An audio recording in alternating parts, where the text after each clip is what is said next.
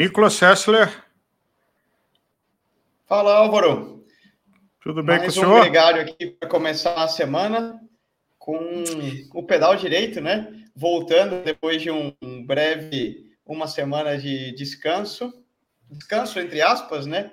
É, muito treino e, e bastante trabalho para o meu lado, mas teve, teve ausência durante uma semana, mas sempre bom estar de volta, começar a segundona, meio-dia, abrindo, abrindo o gregário como, como toca. E tem muito assunto para falar essa semana, né?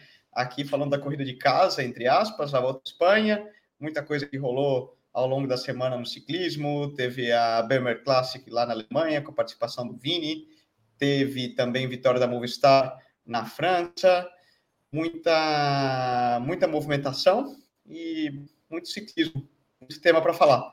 Vamos lá. Então vamos lá. Desse abre, primeiro agradecer a Session, a Session que está conosco, inclusive esteve lá no Shimano Fest, falando sobre as rodas, os cubos, ferramentas. É, Acho até que tem uma roda a caminho para você testar aí na Europa, né? Uma roda da Session dessa geração nova que eles estão fazendo. É, e conosco aqui na Gregário. Mas uh, vamos começar sobre a semana que passou, Nicolas. Você já deu um teaser é, mais ou menos longo. É, então, faz um recap aqui para gente, antes da gente falar de Vuelta, é, das outras coisas que aconteceram que são relevantes também para a gente entender o ciclismo mais ou menos longo é boa, né?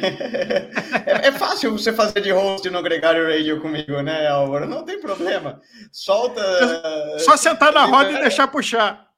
E deixa puxar e eu vou, eu vou falando e me, me encarrego, né? Mas vamos lá. Então, semana que passou.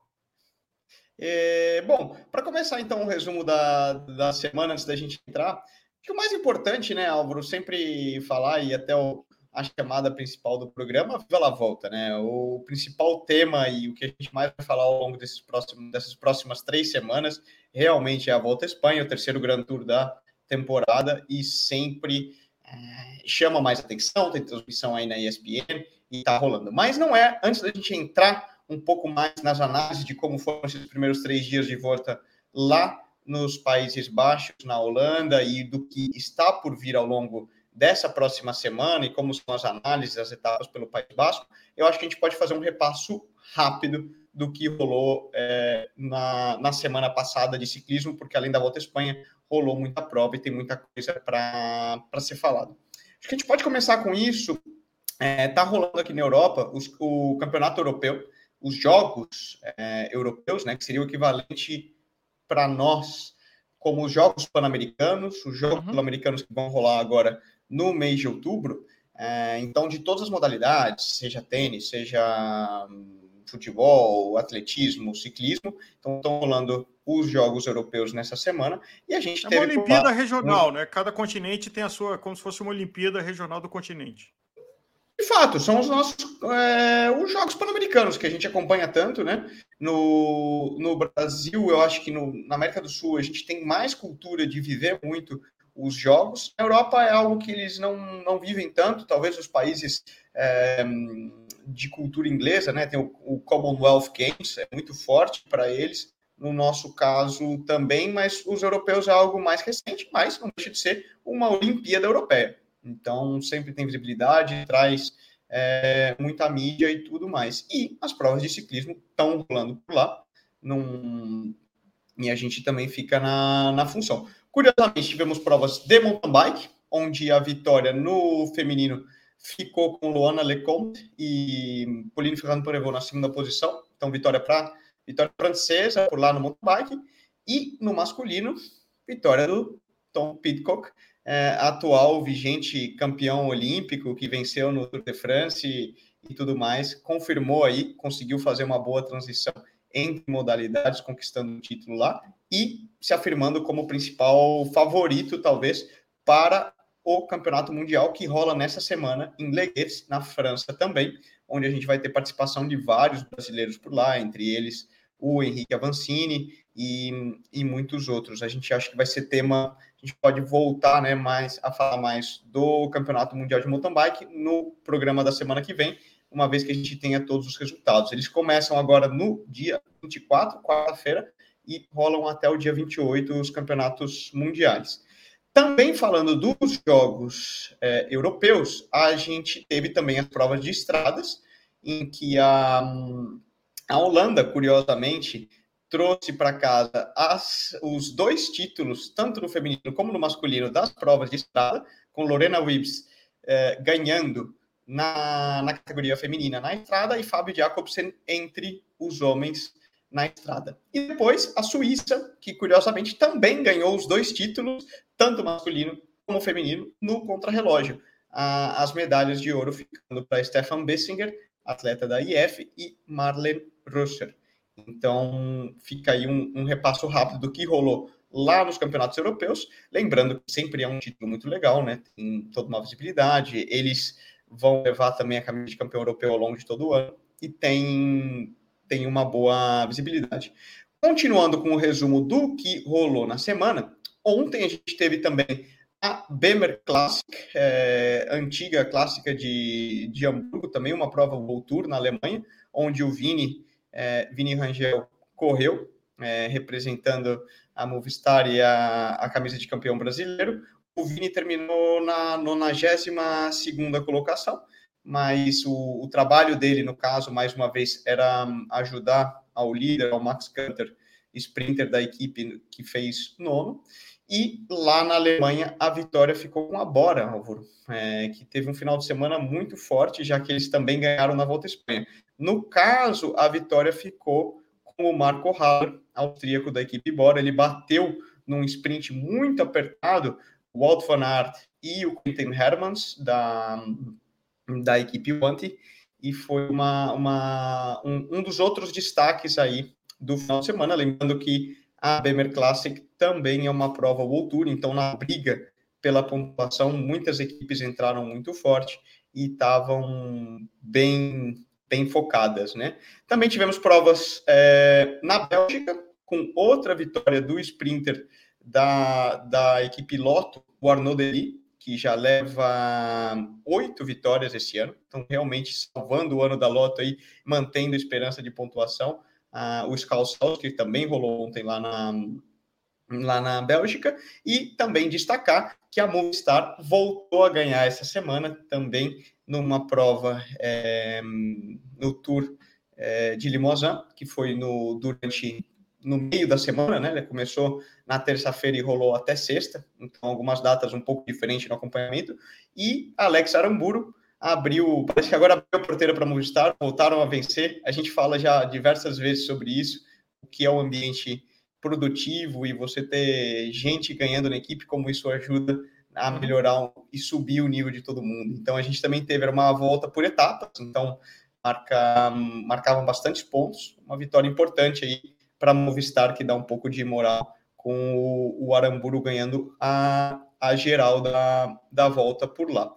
Teve também, só para fechar a pauta aí de provas fora a volta à Espanha que rolaram, o retorno do Egan Bernal lá no Tour of Denmark, a volta de Dinamarca, e voltando aí às competições depois daquela lesão, lembrando que lá no começo do ano ele teve um acidente muito sério, né? Ele bateu durante, durante o treino com, contra um ônibus, ele vinha treinando com a bike de contrarrelógio, chapou no ônibus, o ônibus parou, ele não, não viu e entrou na, na traseira do ônibus e teve lesões muito sérias, né? Ele que era um, um dos grandes favoritos, né? Campeão do Giro de Itália, campeão do Tour de France já em anos anteriores, e a gente volta a ver o Bernal em competição, que é algo muito legal. Ele foi lá para trabalhar, para pegar ritmo, voltar a sentir esse, essa sensação de estar em prova, e foi muito legal. E falando até da equipe dele, né, da Ineos, eles tiveram um duelo muito bonito com a equipe Jumbo. Eles batalharam até os centímetros finais no sprint, né, com Magnus Sheffield, que, que vinha com a camisa de líder até a última etapa, mas justo ali nos últimos metros, o Christophe Laporte, francês da equipe Jumbo, que já tinha vencido também no Tour de France, para quem se lembra aí do, quando a gente mencionou, ele ganhou uma das, uma das etapas ali na, na última semana, trabalhou muito pela vitória do Vingegaard, mostra que ele segue em boa forma e conseguiu bater o Magnus Sheffield e a Ineos nos últimos metros da última etapa e também anotou a classificação geral.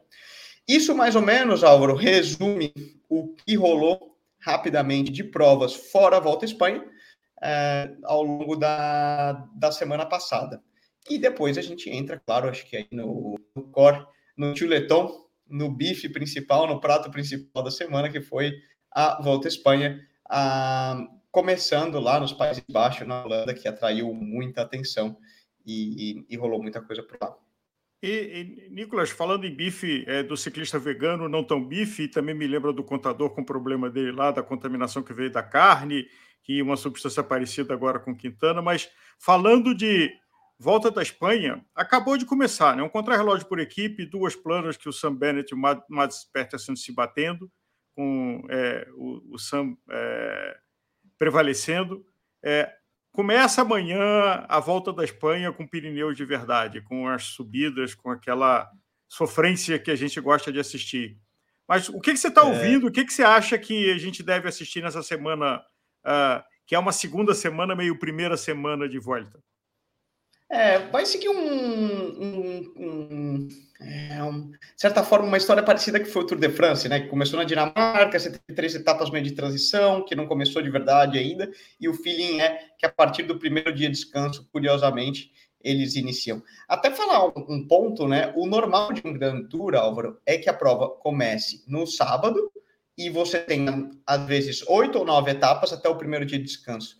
Então, quando uma, uma grande volta começa num país fora do país de origem original, né? Então, vamos pensar que o giro começa fora da Itália, o Tour esse ano começou na Dinamarca, e a Volta à Espanha começando na Holanda, de certa forma, os atletas ganham um dia de descanso extra. Porque o normal é que você tenha dois dias de descansos num grande tour, e no caso, você tem três dias de descansos com essa com esse adentro da prova começar fora do, do país original.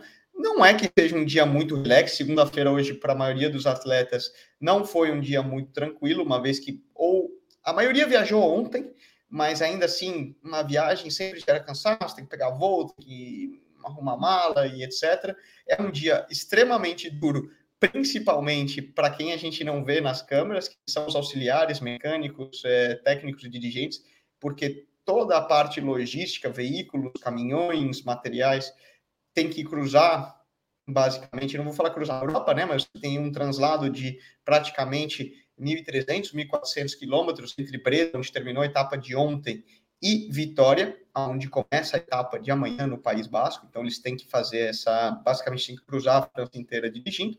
Então, foi um dia corrido. Um descanso, entre aspas, os atletas agradecem, de certa forma, é um luxo você ter um dia a mais de descanso numa grande volta mas não, não é um descanso 100%, já que eles têm muita parte de viagem.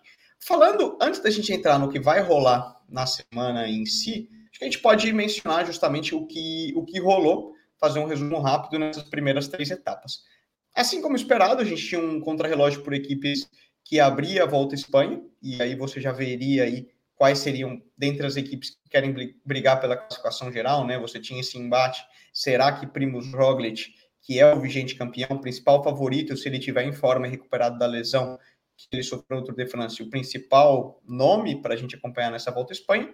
Será que ele vai estar bem? Eu acho que a, a Jumbo Visma, mais uma vez, mostrou seu poder, mostrou sua qualidade, entrou colocando as cartas na mesa e vencendo, né, com uma vantagem relativamente confortável sobre Ineos e Quickstep, que foram respectivamente segundas e terceiras no contrarrelógio por equipes, e depois você teve ali um, as outras equipes dos principais favoritos da classificação geral.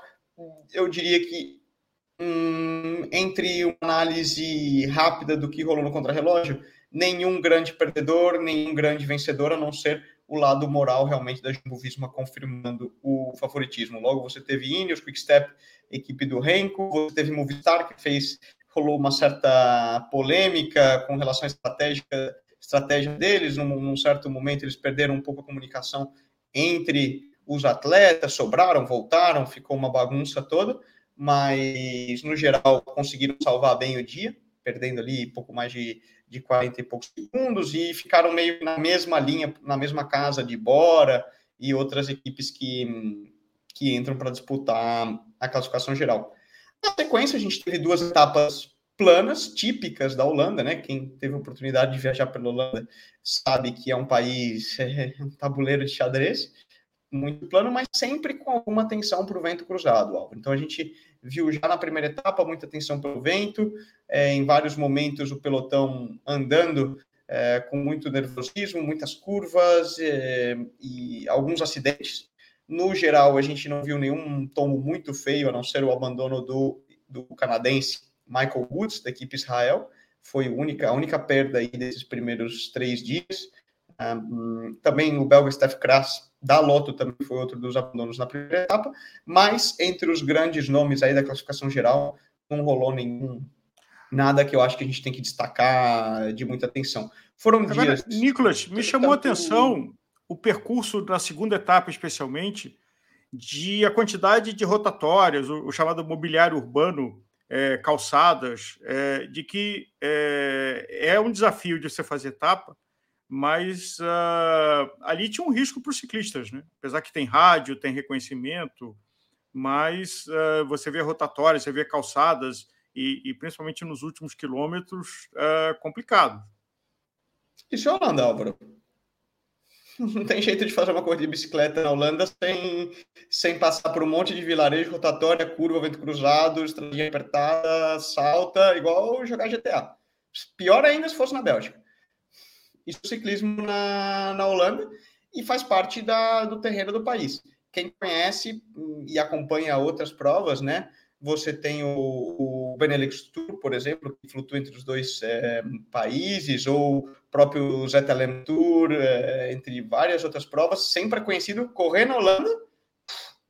É, você fala, ah, plano é fácil. Não, é dos piores. Eu, pessoalmente, dos piores lugares que eu, é, que eu conheço para correr de bicicleta, porque sempre tem um perigo de vento cruzado. Você pode ter no, na neutralizada já um monte de tombo. Lembro de provas que eu corri na Holanda, ainda sub-23, que ainda antes de ter largado, né, na neutralizada entre onde larga a corrida e, e onde oficialmente é, desce a bandeira, você já tem quatro, cinco tombos só pela tensão da galera antes, da, antes de largar a prova, porque você sabe que vai ter vento cruzado, você sabe que o pelotão vai partir, você sabe que tem esse monte de, de curvinha rotatória, etc., e gera muita tensão. Tanto que a gente viu que quem estava na ponta, de maneira geral, eram equipes com bons classicomanos, né? A gente viu o Trek, a própria, própria Bora se colocando muito bem, vencendo duas etapas com o Sam Bennett, e, e faz parte da, de uma corrida de bicicletas na, na Holanda. É um país que vive muita paixão pelo,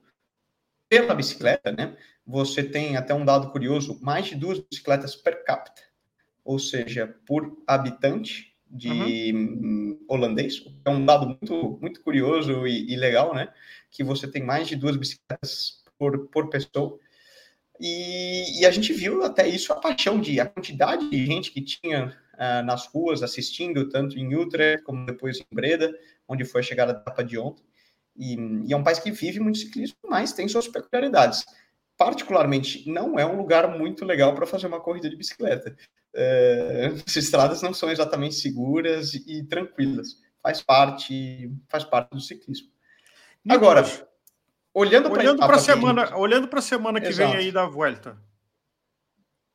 Olhando para a semana que, que entra, a gente tem um cenário completamente diferente. As estradas na Espanha são muito mais tranquilas, são, vamos dizer assim, em questão de, de road furniture, né? De mobiliário de rotatórias, lobadas e etc. São estradas, no geral, é, muito mais largas e tem muito mais espaço e muda bastante a dinâmica. A gente entra, Álvaro, particularmente, você tinha falado dos Pirineus, curiosamente, a volta à Espanha desse ano não passa pelos Pirineus, tá? A gente não tem nenhuma etapa em, nas montanhas dos Pirineus, apesar de ser aí a cordilheira que miticamente divide Espanha da França, né? A gente uhum. normalmente costuma ter etapas, mas esse ano não. A gente vai ter uma semana é, agora de etapa 4 até a etapa 9, pelo, toda pelo norte da Espanha, que é uma região muito bonita, Álvaro. É uma região, a gente sempre pensa na Espanha como uma Espanha seca, é, no, no, mar Mediterrâneo, uma coisa aí, é, Maiorca, Girona, Valência, Málaga, é, Sevilha, Andalucia, né, que, que não tem tanta vegetação, não tem tanto verde. O, a região por onde eles vão passar ao longo dessa semana, iniciando com três etapas no País Basco, depois cruzando ali toda a Cantábria, Astúrias, até chegar em parte da, da Galícia, é, é uma região realmente de, cinema. Lembra até um pouco, de certa forma, a costa ali do, do sul do Brasil, né? Se a gente pensar de Santa Catarina para baixo, até um pouco da, da Argentina. Eu, pessoalmente, sempre gostei muito, é uma região muito bonita. E também uma região onde tem muita paixão por ciclismo, Álvaro. Lembrando que o País Basco, eu acho que depois de Flanders, na Bélgica, é o local no mundo onde mais amor existe pela bicicleta e mais paixão. Então a gente vai ver muita torcida, etapas muito bonitas, a galera realmente vivendo nas estradas. Lembrando que aqui a gente vive essa semana, ainda é o pico das férias de verão no, na Espanha, então o equivalente para nós é aquelas semanas aí pós Réveillon, no início até o dia 15 de janeiro, só para fazer uma correlação do que significa para nós brasileiros. Então, uma semana que está tudo fechado, a maioria da galera ainda está de férias, então vai ter muita gente assistindo na, na estrada. Falando do, da parte esportiva em si, Álvaro, a gente tem três etapas no País Basco, com a etapa de amanhã saindo de Vitória e chegando em Laguardia, depois etapa de Urum Bilbao. Essa etapa marquem para assistir, porque são paisagens sensacionais, cruzando ali, subindo todo o Mar Cantábrico estradas difíceis, técnicas, para quem acompanha e já assistiu um pouco da, da Volta ao País Baixos, é uma, um terreno de. Não, não, não é considerado de alta montanha, porque você não tem serras de mais de 5, 6, 7 quilômetros, mas é um terreno o tempo todo, sobe, desce, sobe, desce. Eu faço uma correlação. Lembra muito a nossa Serra da Mantiqueira, para quem conhece aí essa região entre as serras ali, Caminho da Fé e, e isso tudo entre uh, de, que faz divisa ali, né, entre o sul de Minas e o estado de São Paulo. Ou seja, você não tem especialmente serras extremamente longas, mas você está o tempo todo subindo, descendo, curva, vira, volta. Uma região bem técnica de correr.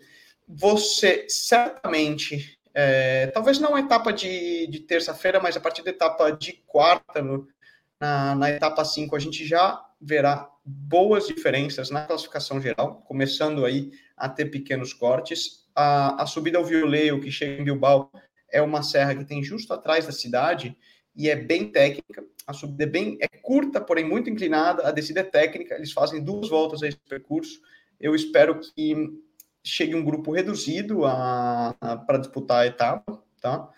Ali com os principais atletas da classificação geral e algum ou outro atleta que seja um pouco mais rápido e eventualmente possa disputar a vitória.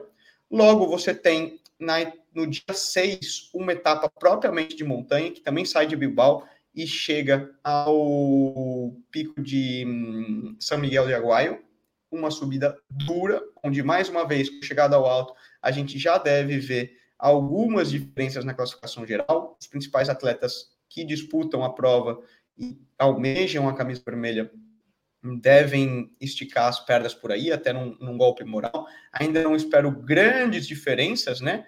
Uma vez que é uma subida, não é uma subida tão longa, não deve marcar grandes é, gaps de tempo, é. mas vai ser interessante para ver o, como que vem um Carapaz efetivamente, né? Com a Ineos, como a gente já mencionou, como que talvez um Maieff com o Rio Parte, que já fez pódio numa volta à Espanha, como a gente vai ver o próprio Primus Roglic, como a gente vai ver Bora, que é uma equipe que vem muito forte com, com Sergio Guita, Jay Hindley, entre outros nomes. Então, a etapa de, de quinta-feira vai ser uma etapa muito legal de assistir. Logo, a gente tem uma etapa de média montanha na sexta-feira, entre Camargo e Cisterna, uma etapa muito parecida até um pouco com uma etapa que as meninas vão fazer também na Volta Espanha é, Feminina dali três semanas. Para mim, uma etapa que tem bastante cara de fuga, tá? Ele sobe uma serra de categoria é, 1 no meio da etapa e depois um, uma chegada aí em um pouco, um pouco descendo. É, tem, tem um bastante, tem uma boa distância entre, uh, entre aqueles uh, terminam essa serra de categoria 1 até a meta. Não acho que seja um dia que os sprinters consigam salvar, porque ainda tem um bom acumulado de montanha, mas fica a ver, né? Qual vai ser o ânimo de uma equipe aí, de uma Bora, que já se mostrou a principal equipe dos sprinters, o Marquei ali com, com Daniel Maclay, própria Trek com o Pedersen, como eles vão conseguir controlar ou não a prova, mas ainda assim eu acredito que uma boa etapa para a gente acompanhar algum nome da fuga. E logo, só para fechar a semana, a gente entra no sábado e domingo com outras duas etapas de montanha é, pelo norte ali, bem, bem interessante. Você tem a etapa ali que, que passa por Astúrias, também uma chegada ao alto, etapa que sai de, de La Pola de Havana na, no sábado e chega ao Colau Fanquaia, desculpa aqui minha pronunciação. Essa subida eu não conheço, Álvaro, tá? Eu hum. tive, hum. eu perguntei para alguns amigos, é uma subida relativamente nova, não muito usada na Volta à Espanha. Característica que eles gostam muito de usar subidas novas e, e, terrenos desconhecidos e descobrir novos novos locais na Volta à Espanha é uma característica. Uma etapa curta, porém muito dura, né? Eles praticamente sobem e descem. Você tem é, duas serras de categoria é, de segunda categoria no início da etapa, depois três serras de terceira categoria e finalmente a chegada ao alto com uma serra de primeira categoria, uma etapa relativamente curta, 153 quilômetros, mas já deve, mais uma vez, testar um pouco a, a perna do pessoal da classificação geral. E depois, no domingo, nós temos outra etapa também com chegada ao alto. Essa, uma chegada um pouco mais curta, mas uma serra também é, Les Praeres de Nava, uma chegada bem dura, bem inclinada, mais uma vez, vai ter muita emoção. Característica da Volta à Espanha. Eles sempre gostam de manter etapas bem explosivas, não tão longas, mas sempre com, com dinâmica e mudança de classificação geral, principalmente nas etapas do final de semana. Nicolas, é, aqui da, do representante da terceira idade, que eu me incluo, a gente tem o Valverde Nibali fazendo o seu última volta, despedindo a temporada. Alan Felipe, que não conseguiu participar, que está participando. Como é que você vê é, esses mais experientes? É, qual é o momento deles brilharem, deixarem a sua barca? Claramente não são disputa para geral, mas é, o é, que, que você acha que eles podem fazer? Olha, claramente não é disputa para geral. Tratando-se de Nibali Valverde, eu não vejo claro. Nunca se sabe o que eles podem fazer. É certo que, supostamente, as principais cartas para a classificação geral, no caso da Movistar, seriam o Henrique Mas, e no caso de uma Astana, seria um Miguel Lopes. Mas, quando se tratam de nomes como Nibali e Valverde, acho que a gente nunca pode descartar. É, hum. Para mim é certo, o Valverde vai ganhar uma etapa nessa volta à Espanha. É, é a última, correndo em casa, a Movistar precisa de uma vitória. É, para moral, pela questão de pontos, e Valverde é um ganhador nato. Eu acho que ele certamente deve ter as etapinhas dele apontadas. Essa etapa que eu mencionei é, de Bilbao com chegada no Violeio, que não chega ao alto, mas é uma subida que nos anos áureos do Valverde tem a cara dele, está escrito Valverde por todos os lados. Poderia ser uma etapa muito boa, uma etapa técnica, que conhecimento de terreno também conta muito. Então, poderia, poderia sim ser um local onde a gente veja um Valverde esticando as pernas. É também uma boa etapa para um Alaphilippe, como você mencionou, porque é uma subida explosiva, uma descida e uma chegada que deve ser um grupo reduzido no sprint. Então, também tem uma, uma característica nesse sentido. Mas vamos ver. Eu, eu certamente espero é, muito dos, dos dois. Eu acho que eles vão animar muito a prova e vão tentar. Porque eles, eles entram para fazer isso, né? A última prova deles, certamente eles vão estar tá trabalhando. Alá Felipe, eu entendo que ele deve, ele vem aí da lesão, do tombo que ele teve lá na Liege, Baston Liege, ainda se recuperando. Deve ser um, um nome para a gente acompanhar um pouco mais, ele pegando o ritmo ao longo da prova, visando o campeonato mundial, que é dali, uma vez terminada a volta à Espanha no dia 11 de setembro, o mundial no dia 25 de setembro. Então, tem muita gente que vai usar a, a volta à Espanha como um treinão de luxo, né? se é que a gente pode falar. Esse pessoal que consegue correr uma prova de, de três semanas para ir pegando fora, pegando ritmo de prova. E essa semana pode ser que a gente veja Pogacar e Winger correndo juntos, né? É, fora, fora a volta à Espanha, né, Álvaro, a gente pode fazer um, um repasso rápido do que, do que vai rolar, né? Essa semana a gente tem a, a volta à Alemanha, Deutschland Tour. Então, até legal, né? A gente até com essa tem um episódio aí que vocês prepararam contando um pouco, fazendo uma análise do livro do Jan Urek de toda essa cultura do ciclismo. Falando em ciclismo alemão, volta à Alemanha é, é uma prova legal uma prova também aí ponto pro com, com bastantes com vários interesses comerciais o Movistar está participando entre entre várias outras equipes também na busca por pontos. É uma prova um pouco mais plana né com, com um terreno mais quebra-pernas mas sempre legal de assistir. E depois no final de semana a gente tem o GP o GP Ploué clássica de Bretanha que é uma prova que tanto no feminino como no masculino rola uma prova World Tour já bem tradicional, onde a gente deve ter de novo a participação voltando aí do, do Vingegaard e do Pogacar. Mas mais importante do que isso é que o, o, o GP Ploué tem, tem transmissão do nosso Leandro Bittar na, na voz de tenor lá no, no DS Esportes e também deve ter participação, deve, eu falo, porque tratando-se do calendário da Movistar pode mudar a qualquer momento, mas supostamente o Vini vai largar também no domingo que vem na França o, o GP de Ploué, uma prova um, Tour, onde a gente pode ver então aí ao vivo na, no Brasil, com transmissão na, do Leandro Bittar na DS Sports e o Vini, é, Vinícius Rangel, atual campeão brasileiro, competindo pela Movistar lá na, lá na França. Rola também essa semana, um pouco num paralelo, já iniciou, né, no, no último final de semana, mas rola ao longo toda semana, o Tour de l'Avenir, que, uhum. para fazer uma menção, seria o Tour de France Sub-23. Então, a tradução oficial seria o Tour do Porvenir, como eles chamam em Tour do Futuro, talvez, né? Do Tour daqueles que estão por Dos vir, que estão vindo, né? Como, dos que estão vindo. Basicamente, é o Tour de France Sub-23, assim como você tem o Giro Baby, né? Na, na questão do Giro de Itália. E é uma prova muito legal de acompanhar, porque normalmente os nomes que vencem o Tour de l'Avenir. A gente tem aí uma lista enorme. Nairo Quintana, Esteban Chaves, uh, próprio Pogacar, Marco Soler, Ruben Fernandes, um montão de gente que sempre depois, Tobias Foz, acabam se consolidando como grandes nomes do, do futuro e é quase que assim, batata. O, o, cara que está em condições, o cara que vence um Tour de l'Avenir, é, é um futuro campeão de, de Tour de France, ou potencial campeão de Tour de France, um grande nome do, do ciclismo. Então, outra prova para acompanhar, é, enquanto está rolando a Espanha.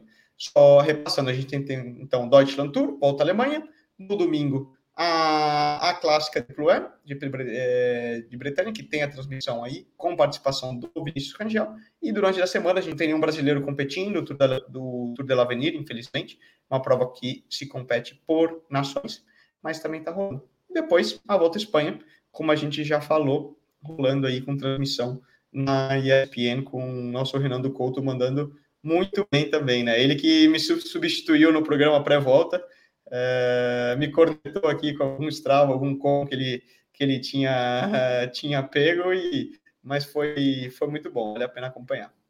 Aliás, vai dar trabalho, acho que ele está se dedicando quando você estiver de volta no Brasil aqui no final do ano. Acho que ele está te chamando para dar uma batida de guidão aí, porque está tá bem esforçado. Agora, semana que vem, lembrando, é, Leandro está de volta. Nas últimas semanas, por compromissos pessoais, você e o Leandro não, não puderam estar tá aqui, e eu estou aqui ajudando a cumprir que o, pelotão continue rodando. Mas semana que vem, é, Leandro e Nicolas estarão de volta. E como você mencionou, Nicolas, essa sexta-feira a gente tem um programa diferente que Leandro e eu fizemos sobre o livro do Ian Yurik, e fala muito sobre é, esse ano do Lance Armstrong, do Ian Yurik, do Marco Pantani e do ciclismo alemão, que agora está vivendo uma, uma nova geração com a Bora, com o Tour da Alemanha, que tinha sido suspenso depois de muita frustração pelos escândalos de doping. É, então, vale a pena ouvir na sexta-feira. É, e acho que para deixar os nossos ouvintes aqui, que semana que vem, time completo, você e Leandro aqui na bancada do Radio. Então, obrigado. Siga aí com o seu treino, com a sua preparação, porque acho que a gente vai ter uma conversa mais para frente do Tour of Brittany, que você está aí se afinando e, e passando a graxa para é, se divertir e fazer um estragozinho lá, né? Vamos ver, vamos ver. Para mim, o semana que vem, essa semana que entra, a semana seguinte, são chaves na preparação também, já que para nós, a, a, como uma equipe neozelandesa é, e, e, patrocinadores ingleses, o Tour of Britain volta à Inglaterra. No nosso caso, é o nosso Tour de France, é o nosso tudo, e, e existe muita, não diria pressão, né? Mas muita motivação por fazer um bom resultado por lá. Então, vamos que vamos. Semana que vem, de novo, dia descanso, na, descanso ainda na volta à Espanha para analisar tudo que rolou. De volta no nosso, na nossa equipe tradicional é, com o Leandro Bittar, mas você não perde nada, né, Álvaro? Tira no pelote como um bom gregário. O que precisar fazer, a gente faz, se encaixa. Se precisar embalar para o sprint, embala. Se precisar embalar na montanha, embala também. Precisar no vento cruzado e buscar garrafinha, o que for. Estamos aqui para trazer boa informação. É isso. E, e diversão então, fique bem. Quem chegou no final da live, ela vai estar disponível no YouTube, uh, também em todos os podcasts. Uh, então, siga conosco. Mais uma vez, obrigado a Session, que nos apoia aqui no Gregar Radio. Boa semana, é, bons pedais. Valeu.